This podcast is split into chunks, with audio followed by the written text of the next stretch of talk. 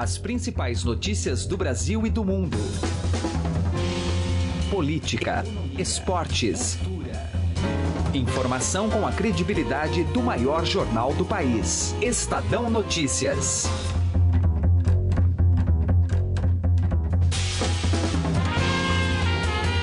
Olá, muito bom dia. Hoje é quarta-feira, 19 de abril de 2017.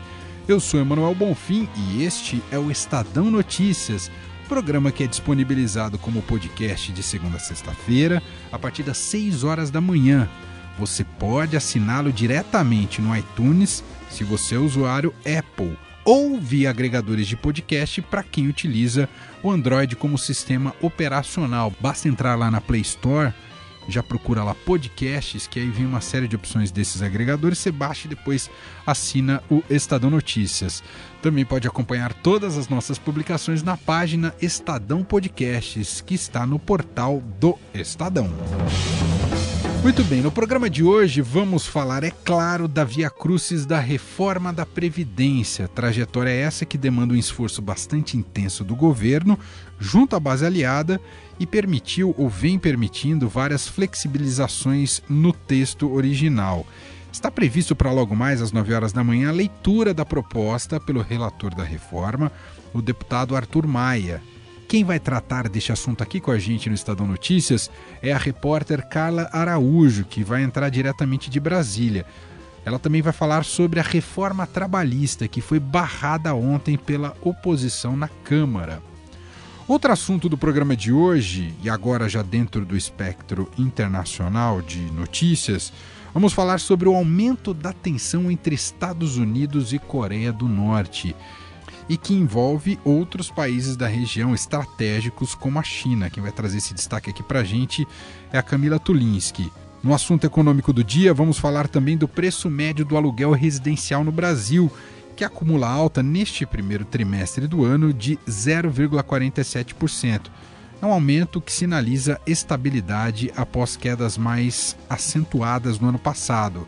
Raíssen Abac chega logo mais com este destaque econômico aqui no Estadão Notícias. O programa de hoje ainda tem o comentário de José Neumani Pinto, no Direto ao Assunto, e a análise de Marília Ruiz para a rodada de hoje do futebol. Tem Libertadores, tem Copa do Brasil e Champions League. Fique com a gente, porque o Estadão Notícias está apenas começando. Política.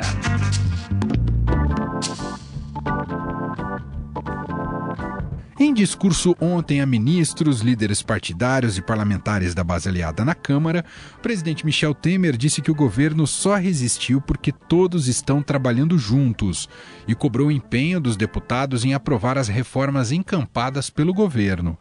A afirmação feita em café da manhã no Palácio do Alvorada vem em meio à divulgação das delações da Odebrecht na Operação Lava Jato, que atinge parte da base aliada e ministros do governo Temer. Os que estão hoje no executivo e os que estão hoje no legislativo serão os produtores da reconstrução do país, da reformulação do país. E por isso eu acho que nós, a todo momento, devemos vocalizar essas ideias. Porque se também ficarmos em silêncio, é claro, há um problema sério no país, vocês sabem disso, há questões as mais variadas que muitas e muitas vezes visam a, digamos assim, desprestigiar a classe política e nós todos precisamos resistir. Eu tenho resistido quanto posso.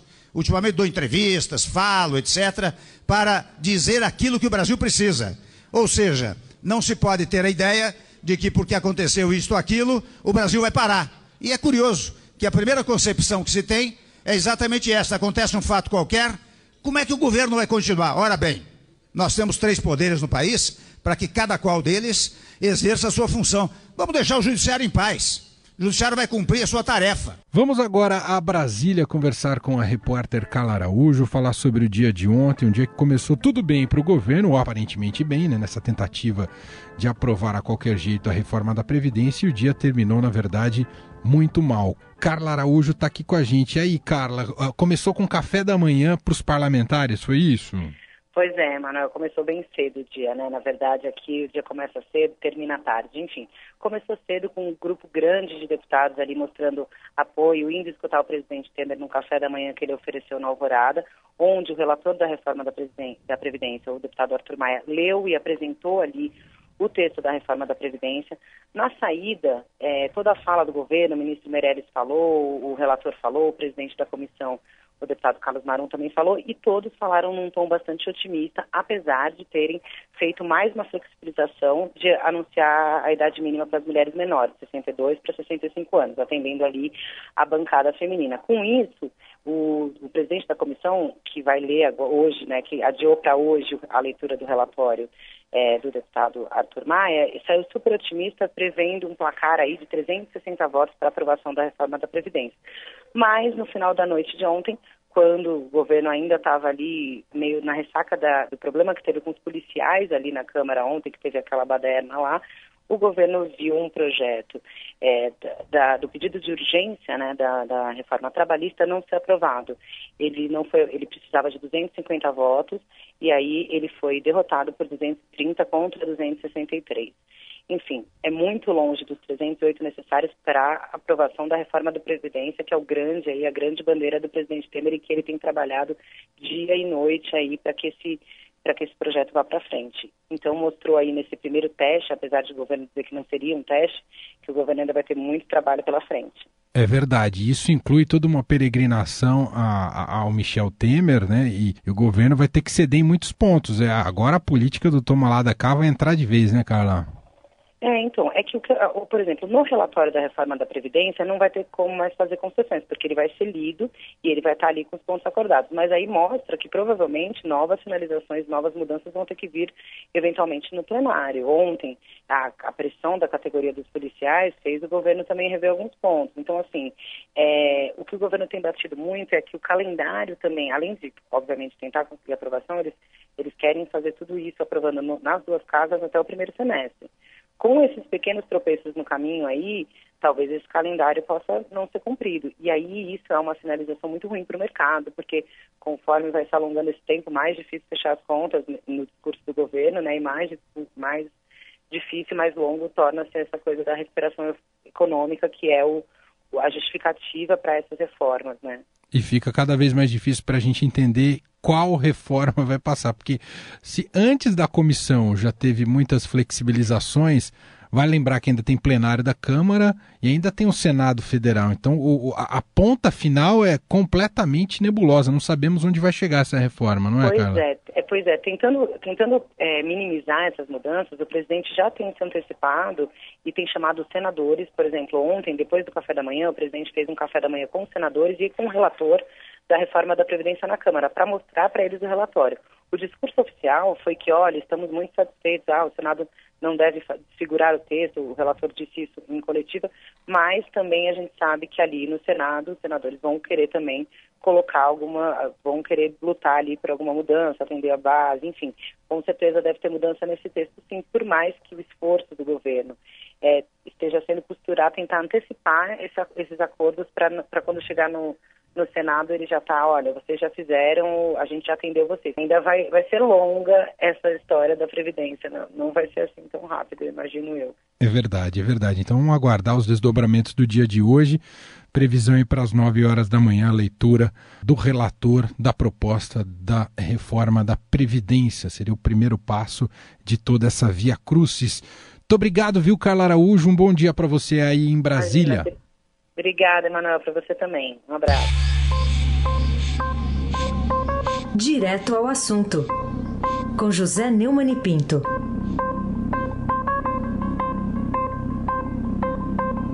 Pois é, em 2010, segundo Márcio Faria, um dos executivos e ex-executivos da Odebrecht que prestaram delações premiadas para a Operação Lava Jato, ele foi procurado por um sujeito chamado Aldo Guedes, que se dizia o único representante do governador de Pernambuco, Eduardo Campos.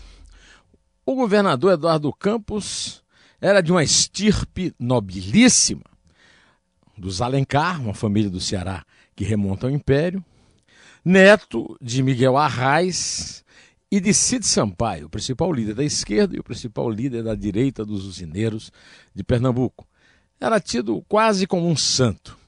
E com a queda do avião em agosto, em Santos, ocasião em que ele morreu, deixou a disputa presidencial, aí sim ele chegou a ser canonizado. Como canonizado é o partido do avô dele, o Partido Socialista Brasileiro, que ele herdou de Miguel Arraes.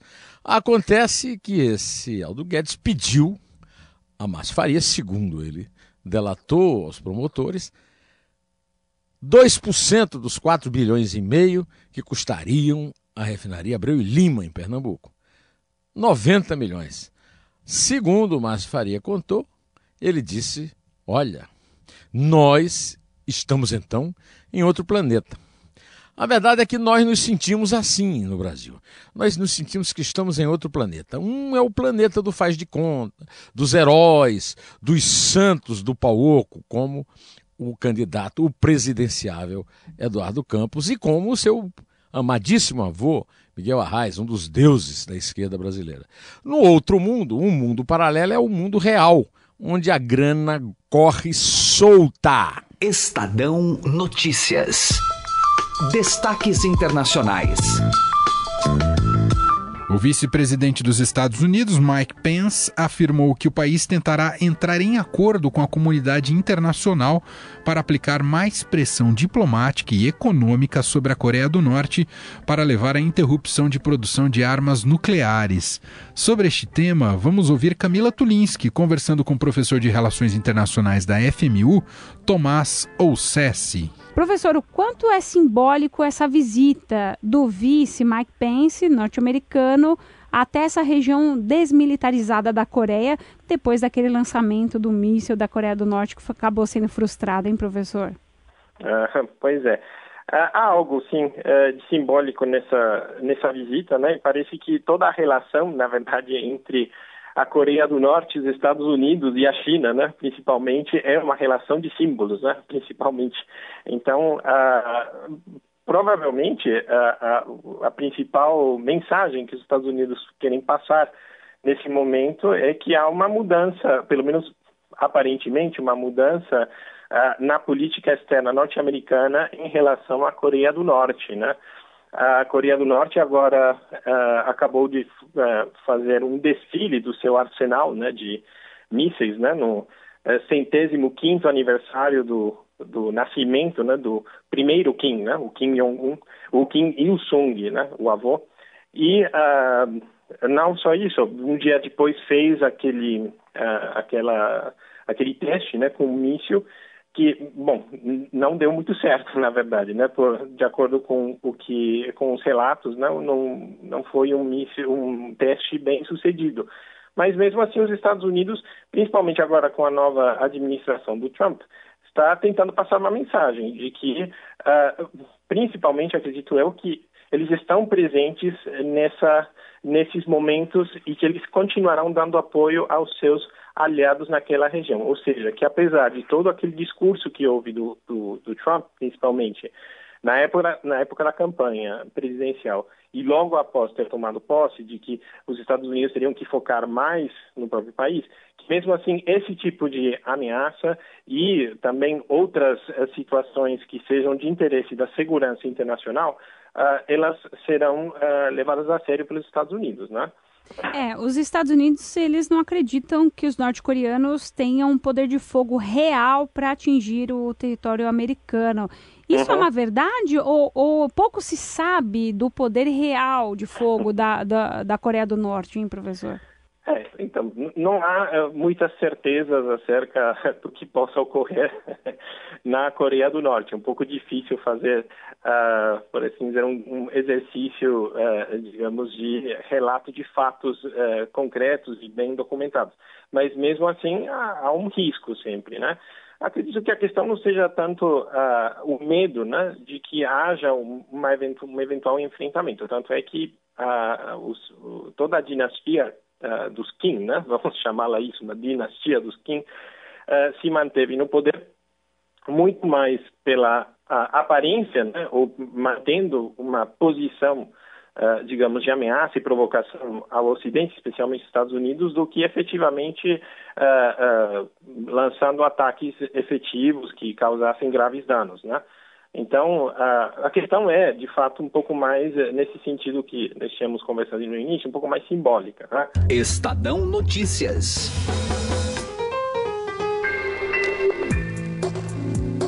Economia. O preço médio do aluguel residencial no Brasil acumula alta de 0,47% no primeiro trimestre deste ano, mas sinaliza estabilidade após quedas mais acentuadas em 2016. A avaliação é do coordenador do índice FIPZAP, Eduardo Zilberstein.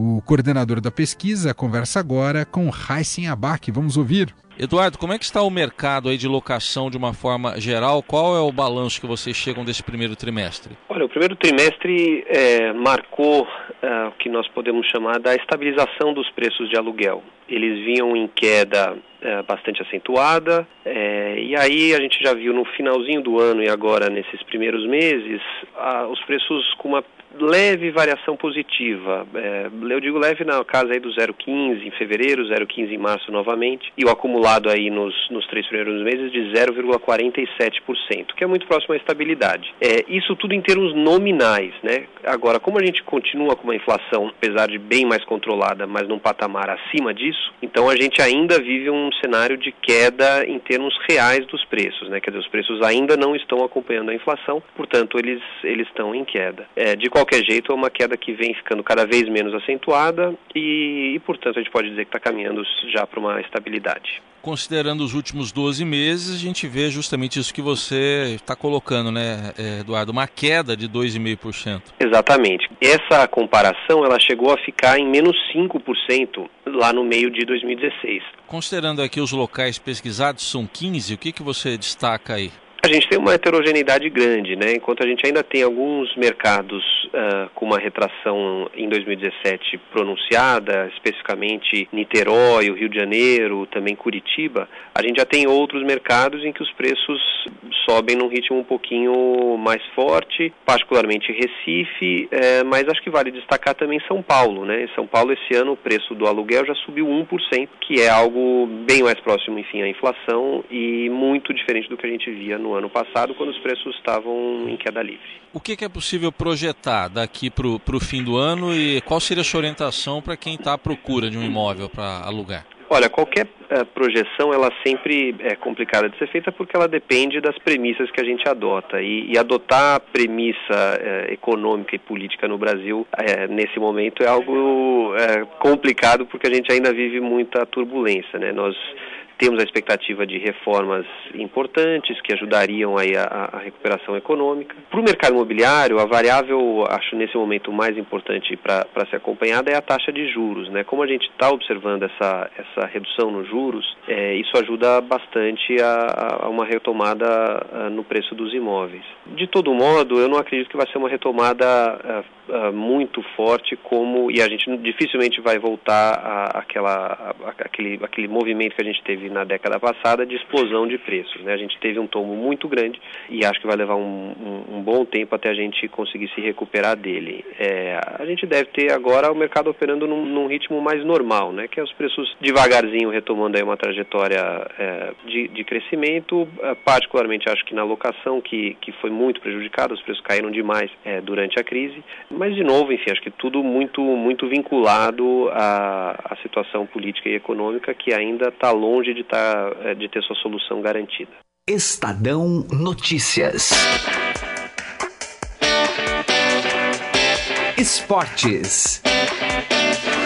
E para a gente encerrar o Estadão Notícias de hoje, vamos com os nossos destaques futebolísticos. Afinal, hoje é dia de rodada, tem vários jogos, tanto pela Libertadores quanto pela Copa do Brasil. Vamos começar com Libertadores tem Santa Fé e Santos às 9h45 da noite na Colômbia e também no Paraguai tem Libertar e Atlético Mineiro, são os brasileiros envolvidos. E quem vai comentar com a gente é Marília Ruiz, colunista do Estadão, do Esportes Estadão e também colunista da Rádio Eldorado. Tudo bem com você, Marília? Bom dia. Bom dia, Emanuel. Tudo jóia. Os dois brasileiros aí, alvinegros, que começaram um ano tão badalados, o Santos favorito no Campeonato Paulista, finalista desde 2009, já eliminado nas semifinais. E o Atlético que contratou o técnico sensação do Grêmio do ano passado, contratou muito bem, até dispensou o Lucas Prato, que não precisava, também andou tropeçando no estadual e tem o técnico em crise. Apesar disso, os dois estão bem na Libertadores. O Santos joga com o principal rival do seu grupo, fora de casa, o Santa Fé. O empate é um bom resultado, mas, dada as circunstâncias do rival, acho que ele quer ganhar. Não tem o Zeca, que está machucado, e tem um time um pouco machucado aí pela eliminação da Ponte Preta, mas um empate é muito bom, até porque o próximo jogo é em casa, deve ser no Pacaembu contra o próprio Santa Fé. Mineiro também joga fora de casa, e dado os resultados já conquistados até aqui, um empate é um ótimo resultado. Lembrando que esse ano a Libertadores não tem aquela coisa de melhor campanha na primeira fase. A gente vai ter sorteios nas oitavas de final. Então, basta se classificar, não precisa de afobamento. Agora falando sobre Copa do Brasil, Marília, temos a volta, né, os jogos de volta dessa fase da Copa do Brasil, a confusa, o confuso regulamento de Copa do Brasil, mas temos Cruzeiro e São Paulo, São Paulo com uma missão dificílima, e o Corinthians recebe Internacional, esse jogo um jogo mais aberto e mais interessante, é isso, né Marília? É isso, o São Paulo depois de duas derrotas na semana passada e do confusão de vestiário, chega a Belo Horizonte para jogar contra um time muito bem organizado e que não perdeu esse ano, e que amanhã pode até perder para se classificar a missão do São Paulo bem difícil. Já o Internacional chega tendo tomado gol é, em casa, 1 a 1 da semana passada do Corinthians, tem uma pequena vantagem, que é jogar por um 0 a 0 mas é um resultado mais aberto. Qualquer empate com, com gols ou leva para os pênaltis ou com mais de um gol dá a vaga ao Internacional e a vitória de todos os dois lados classifica aí um resultado que pode acontecer. Quando está um pouco mais embalado, com a vitória no clássico, foi um jogo bem jogado a semana passada em Porto Alegre, mas esse é um conjunto que a gente não pode apostar três, três no mesmo. Vamos tentar para jogar no triplo da, da loteria esportiva. Já o Cruzeiro eu acho que está com 70% da vaga classificada. Muito bem. Para fechar, Marília, um palpite sobre o Barcelona consegue uma segunda virada histórica, Marília? Hum, não consegue. Acha que ganha, mas acho que não consegue a classificação, não. Até porque eu acho que qualquer golzinho do, o, o, Barcelona vai ter que jogar muito para frente. Tomar um golzinho fica muito difícil.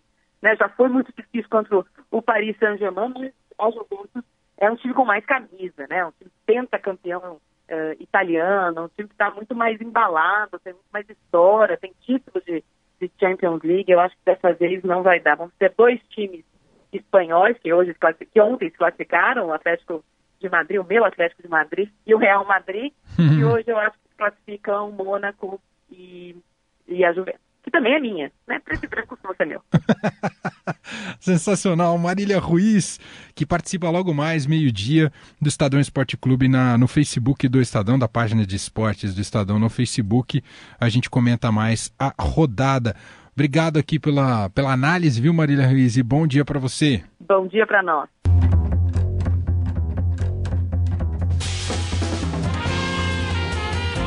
Estadão Notícias desta quarta-feira vai ficando por aqui. Contou com a apresentação minha, Emanuel Bonfim, produção de Gustavo Lopes e Ana Paula Niederauer, entrevistas de Heisen Abac e Camila Tulinski e montagem de Nelson Volter. O diretor de jornalismo do Grupo Estado é João Fábio Caminoto. De segunda a sexta-feira, às 6 horas da manhã, uma nova edição deste podcast é publicada. Saiba mais no blog Estadão Podcasts. Um abraço e até mais. Estadão Notícias.